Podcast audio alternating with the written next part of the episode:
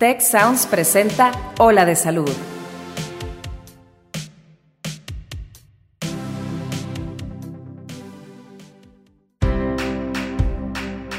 Esto es Ola de Salud. Yo soy Fernando Castilleja. Y yo soy Marcela Toscano. Y aquí comienza tu ruta de bienestar. Hola amigos, amigas, bienvenidos a, este, a esta nueva sesión de podcast de Ola de Salud. Les saluda Fernando Castilleja desde el Hospital Zambrano El León, eh, Hospital de Tech Salud, Sistema de Salud de Tech de Monterrey. Y pues les doy bienvenida a esta conversación que creo que va a ser interesante, ya que conversaremos por algunos minutos con un gran amigo, un gran colaborador, profesor de Tech Salud, el doctor Filiberto Herbert. Filiberto Herbert, este, él es internista, él es cardiólogo, este, en su historia previa fue programador, analista, analista programador, y hoy trabaja conmigo en la, en la Oficina de Bienestar, Prevención y Longevidad a través de esta nuevo cargo que tiene, nuevo proyecto de transformación digital. Entonces, hoy con Philly vamos a hablar de una pregunta interesante. ¿La telemedicina llegó para quedarse? Bienvenido, Philly. Gracias por estar aquí con nosotros en el podcast. Hombre, de verdad, muy agradecido. Muchas gracias a ti. Un placer estar aquí contigo y con todo tu auditorio. Encantado. Gracias, buenísimo. Vamos a hacer esta conversación. Este, eh, y, y, vamos arrancando con una pregunta, Philly a ver, la transformación digital es más allá que el concepto de telemedicina, ¿no? Transformación digital tiene otras implicaciones.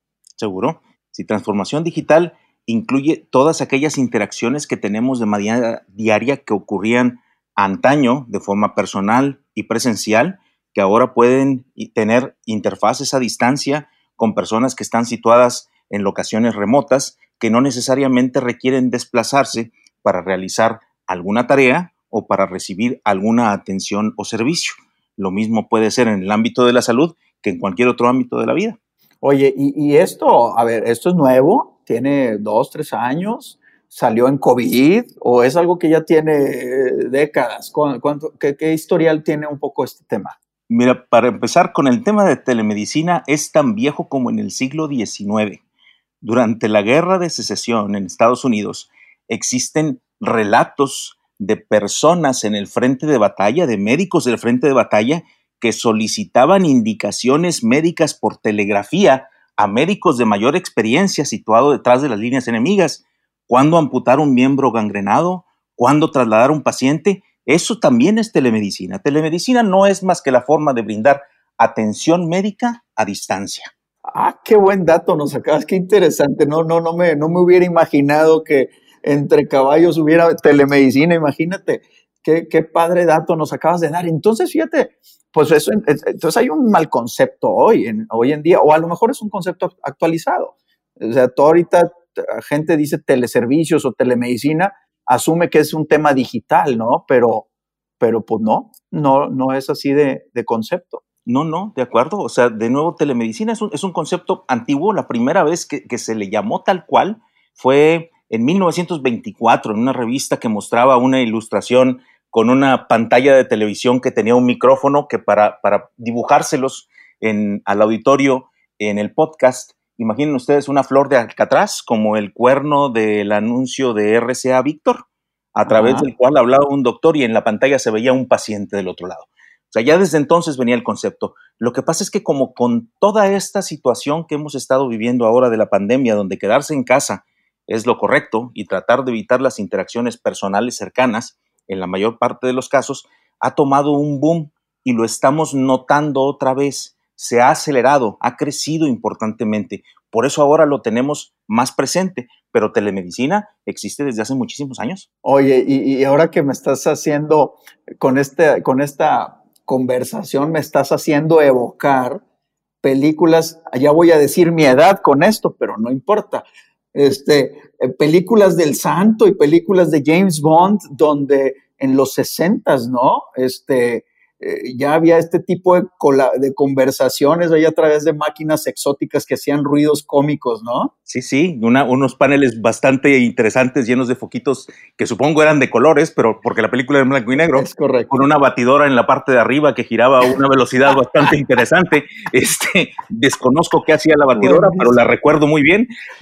Yo también no quisiera dar mi edad, pero algunas décadas atrás recuerdo cuando yo veía la televisión a principios de la década de los ochentas, haber visto programas de televisión donde llegaban los paramédicos corriendo alrededor de una víctima que estaba tirada en la calle, le conectaban unos cables y salía una tira de papel en un hospital donde alguien recibía la tira de papel y dicen, oh, trasladen de inmediato, claramente acaba de tener un infarto. que era una cosa impresionante para la época. No existía la telefonía celular como la conocemos ahora. Entonces era era excitante el tema desde entonces. Ahorita ha evolucionado eh, pasos agigantados para lo que tenemos disponible hoy en día, como todas las herramientas digitales de las que disponemos ya. No, pues está interesantísimo cómo, cómo algo que es muy reciente, muy vivo, muy de moda, muy padre, así donde todo el mundo le quiere entrar, pues resulta que tenemos precedentes muy significativos eh, en la historia y en la cultura popular. Qué padre. Ahora, a ver, ¿Cuál, si tú quisieras pensar en un propósito final o un propósito superior de este tipo de, tecnologías, ¿cuál sería este, Fili? ¿Cuál sería el propósito último de, de tener telemedicina o servicios digitales a distancia? A poder hacer llegar la atención de calidad profesional, de alta especialidad, a todo mundo y restricto de su localización. Así puedes hacer una consulta de, alguien altamente especializado en un tema con alguien, un paciente que se encuentra enfermo en la sierra de Oaxaca, sin necesidad de trasladar al paciente, sin necesidad de mover al médico, y recibiría el equivalente de la atención que recibe un paciente que se encuentra dentro de la zona metropolitana donde está el especialista. Eh, uno tiene que entender que telemedicina no, no es una manera diferente de practicar la medicina. La medicina que aprendimos en la escuela con anatomía, que es la estructura del cuerpo, con fisiología, que es el cómo el cuerpo funciona, con fisiopatología, que es como cuando el cuerpo deja de funcionar nos hace daño, es exactamente la misma. ¿Qué es lo que cambia entonces? La manera de llegar para atender a la persona que requiere de ese servicio. Eso es todo. Así como tú quieres disfrutar de tu platillo favorito en tu restaurante predilecto y ahorita no lo puedes hacer, Hombre, la pides a domicilio, te llega la comida, no tienes la experiencia de visitar el restaurante, pero el platillo que recibes al final es el mismo que recibes en el restaurante. Es un concepto muy parecido a lo que queremos plantear nosotros con telemedicina. La, atención tiene que ser atención de calidad, como si fuese presencial, con personas altamente entrenadas que llegue a todas partes. Bueno, entonces veo, veo cosas, veo interesantes eh, nociones de, ideas muy buenas, pero también veo algunas como que, eh, como que fallas potenciales. A ver, por ejemplo, noción muy buena es, ¿sabes qué? Pues podría llegar a cualquier rincón del país o cualquier rincón del mundo. Si tiene la infraestructura apropiada de telefonía o de comunicación, pues puede llegar la atención médica a cualquier lado, ¿no? Es correcto no requieres de una infraestructura muy sofisticada. ¿eh? La, telemedicina puede empezar con algo tan sencillo como una llamada telefónica. Desde una llamada telefónica ya puedes brindar atención a un problema médico a distancia. Y hoy día, los números publicados por, por la última revisión que recuerdo yo en México, de los 126 millones de mexicanos que tenemos, poco más de 80 millones son internautas, tienen acceso a Internet tenemos cerca de 86 millones de líneas telefónicas celulares dentro del país y de esas 95% son un teléfono inteligente. Entonces, no estamos como que tan alejados de alcanzar una muy buena parte de la población y sería lo más difícil de alcanzar las, las comunidades rurales más apartadas, lo más difícil sería conectarlas y conectarlas puedes desde una línea telefónica. No, no ocupas algo mucho más sofisticado que eso. Entonces sí es una, se, antoja como un buen mecanismo para democratizar servicios de salud. Sin duda alguna. Eso en, en, esa primera instancia, que sería el fin último y máximo de esto. Y en situaciones como la que estamos viviendo, la seguridad del paciente y la seguridad de la gente alrededor del paciente. En esta situación del COVID, realizar la atención de aquellos pacientes que se encuentran en su domicilio porque sus condiciones les permiten estar en domicilio, brindarles atención sin la necesidad de que abandonen el domicilio es una enorme ventaja, porque dejan de ser un riesgo para ellos mismos, que pueden sobreinfectarse de alguna otra cosa, enfermarse más de lo que ya están, o pueden ser potencialmente contagiosos para quien se encuentra alrededor. Eso eh, es bien importante subrayar que requiere de la atención de alguien que tenga experiencia manejando el tema del otro lado. La herramienta tecnológica no es la medicina, o sea, la comunicación entre el médico y el paciente no es la telemedicina. La telemedicina es un médico que está brindando atención a un paciente con la salvedad de que lo está haciendo a distancia. Entonces, si tú tienes protocolos firmes, muy bien establecidos, si todo mundo sabe qué hacer en determinadas circunstancias, la posibilidad de éxito es considerablemente mayor. Hablando un poquito de la experiencia, de esto que estás platicando, tú has dirigido todo el proceso de atención por, a teledistancia o a telemedicina de, de, de Texalud, ¿no? ¿Cuál ha sido tu experiencia? Excelente. Sí, llevamos algunos meses ya detrás de este tema. Hemos, me ha tocado dirigirlo, he tenido el honor de dirigirlo con un equipo bastante, bastante talentoso de gente detrás, personal clínico y no clínico que nos ayudan en el tema. Hemos atendido poco más de 600 pacientes ya en la plataforma, seguimiento desde inicio hasta el final de su padecimiento. Eh, les hemos brindado educación, cosa que agradecen mucho los pacientes porque les crea una enorme sensación de inseguridad el sentirse enfermos de esta enfermedad. No saben qué es lo que va a pasar. Cuando tú los orientas, los contactas y le dices, no se preocupe, en los siguientes días es probable que ocurra esto, esto y esto además, y la manera correcta de atacarlo es esto y esto, por favor, puede usted contactarme en el momento que usted así lo decida y si notamos algún cambio que no corresponde al tema, lo podemos mover a una unidad especializada donde le brinden la atención correcta. Eso tranquiliza mucho aligera mucho la carga que, ha sido esta enfermedad, que nos ha llenado de inquietud y que nos ha llenado de, malinformación alrededor. Eh, la atención de un médico que tenga la correcta información y que la haga llegar de esta forma al paciente, hombre, asegura una evolución que sea mucho más suave del padecimiento, mucho más llevadera. Eso me lleva a la siguiente a una reflexión cuando dije una cosa es buena de la telemedicina, pero también debe haber cosas que, que son áreas de oportunidad. La gente está acostumbrada, la población está acostumbrada a un modelo clásico de atención de salud, donde se van y se sientan con un doctor a quien tienen en una posición este, filosófica o moral o de liderazgo o qué sé yo, interesante, diferente, y, y se van y se sientan con él y van y dicen sus cosas, sus problemas, sus síntomas y reciben una retroalimentación y una exploración física y un análisis de lo que está sucediendo, posteriormente su diagnóstico y una, una prescripción, una receta o indicaciones por hacer. Eso difiere mucho de una consulta a distancia telefónica por video.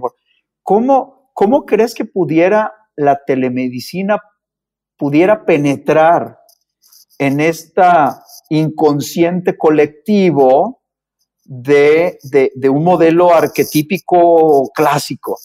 Sí, claro, las personas, todas, estábamos acostumbrados a ese modelo anteriormente, tanto médicos como pacientes. Había una, eh, a pesar de que teníamos ya las herramientas desarrolladas y disponibles para realizar telemedicina de años atrás, herramientas muy eficientes, muy completas para realizarla, nunca habían tenido tanto éxito como ahora. ¿Qué fue lo que cambió?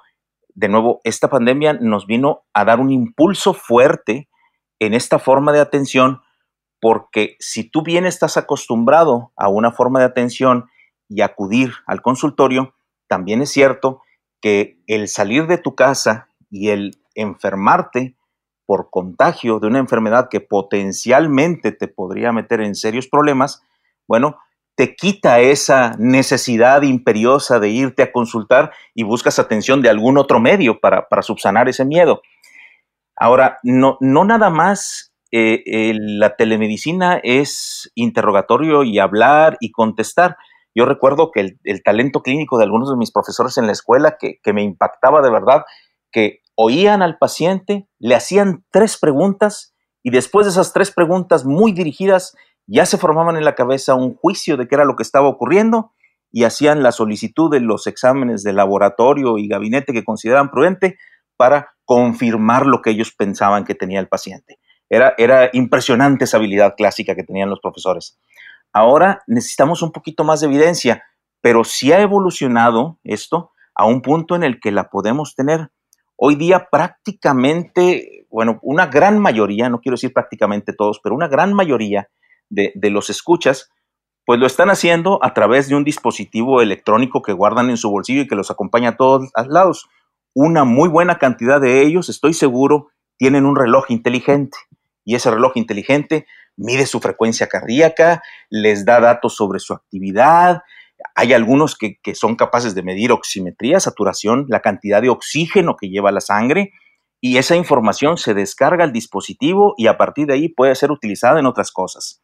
Tenemos básculas que están en casa, que los pacientes utilizan, toman su peso, la báscula se conecta al dispositivo inteligente y el dispositivo inteligente envía la información a alguien que la puede evaluar a distancia. Tenemos monitores de glucosa que los, los pacientes en casa tienen y se conectan a los dispositivos inteligentes, algunos de ellos en tiempo real y otros de ellos después de cada toma y cada cierto tiempo se conectan para estar enviando esa información Luego, ya no es tan difícil tener datos que uno tenía que mover el paciente hacia el consultorio para poder obtenerlos, ahora desde casa, con dispositivos inteligentes que, obtienen esa información y la resguardan en un, dispositivo intermedio que después la conecta para llevarla a su médico y, ayudarle al médico a tomar decisiones. Podemos tomar decisiones sobre hipertensión arterial, que es la elevación de la presión arterial en la sangre. Podemos eh, y tomar decisiones sobre el control de la glucosa en pacientes diabéticos, etcétera. Tenemos una amplia gama de, dispositivos que nos brindan información médica y cada vez son más. La verdad es que estamos viendo el boom, estamos atestiguando, creo yo, que esto es bien importante, el boom, el florecimiento de esta forma de atención. De nuevo, no es una medicina diferente. Esa medicina, esta medicina que estamos practicando ahora, responde a los mismos protocolos de atención que ha respondido previamente y que son los que tienen evidencia, que sabemos que funcionan en los pacientes. ¿Qué es lo que cambia de nuevo? Nada más la única, eh, lo único que cambia es la manera en la que recibimos esa información y en la que el paciente recibe nuestras indicaciones y nuestro, nuestro parecer sobre su evolución. O sea, es, realmente no, no es una medicina distinta, no es una medicina ah, ni más ni menos avanzada, porque eso depende de la cabeza del doctor que está del otro lado. Es más bien un método de entrega. Es correcto, e, es, es, una herramienta más. Es una herramienta de entrega. Es una herramienta más. Es como un estetoscopio. Vamos a verla como un estetoscopio. El estetoscopio es el aparato que me coloco yo en los oídos para poner en el pecho del paciente y oír el corazón. Eh, si yo tengo un estetoscopio nuevo, eso no me hace más médico, ni me hace un médico diferente. Me da una herramienta que en determinadas circunstancias tiene algunas ventajas sobre mi herramienta anterior, pero yo sigo siendo el mismo médico y sigo utilizando la misma medicina y trato al paciente de la misma manera. E, esto es igual, no es más que una herramienta más en la atención de los pacientes. Ok, oye, ¿y qué riesgo le ves a la telemedicina o la medicina, a esta nueva forma de entregar salud o entregar pues atención a, los usuarios, a los pacientes. ¿Qué riesgo le ves a esto? Bueno, el riesgo que todo mundo ha, marcado en, los lugares donde se han presentado eh, grandes simposios al respecto, el más importante es la seguridad. La seguridad de la información que viaja de ida y vuelta a través de estos sistemas es lo, que más preocupa en términos generales a quienes eh, utilizamos esta forma de, de atención pero ya las herramientas actualmente tienen un nivel muy sofisticado para mantener los datos seguros en sitios encriptados a través de comunicaciones cifradas. Vamos, la seguridad es un tema que se ha visto, ah, señalado en múltiples foros, pero que se ha ido tomando por el tiempo y, se ha ido subsanando. Yo creo que no, no va a ser un problema futuro, sinceramente. Este, y lo otro es siempre tenemos que tener a alguien realizando telemedicina con experiencia en medicina, no en telemedicina, con experiencia en medicina, un médico experimentado, porque se van a tomar decisiones médicas con impacto en el tratamiento y en la evolución de las personas. La herramienta de comunicación es en realidad lo de menos. Eh, donde se han dedicado a estudiar eh, el, cómo evoluciona la atención de un médico en telemedicina, nos han dictado que entre 15 y 20 sesiones, 15 o 20 consultas realizadas en telemedicina son suficientes para completar una curva de aprendizaje que le permite al doctor dominar el tema. Por arriba de 20 a 30 les llaman ellos ya conversos a la telemedicina. O sea, no es tan difícil, es más fácil enseñarle a un médico la herramienta tecnológica, la forma de atención, que enseñarle medicina. La medicina es una cosa que se aprende y que se lleva con la experiencia. Wow, wow, qué cosa tan interesante nos has venido a conversar. Entonces, eh, ya, ya se nos está acabando el tiempo, pero voy, quisiera que concluyéramos con la pregunta original. ¿La telemedicina llegó para quedarse? Yo creo que tiene mucho aquí con nosotros, no es que haya llegado.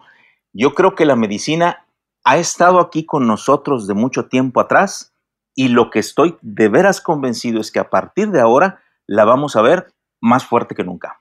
Y tenemos que usarla y capitalizarla porque, porque al final del día la tecnología no ha hecho otra cosa más que mejorar la calidad de vida de los seres humanos en la historia.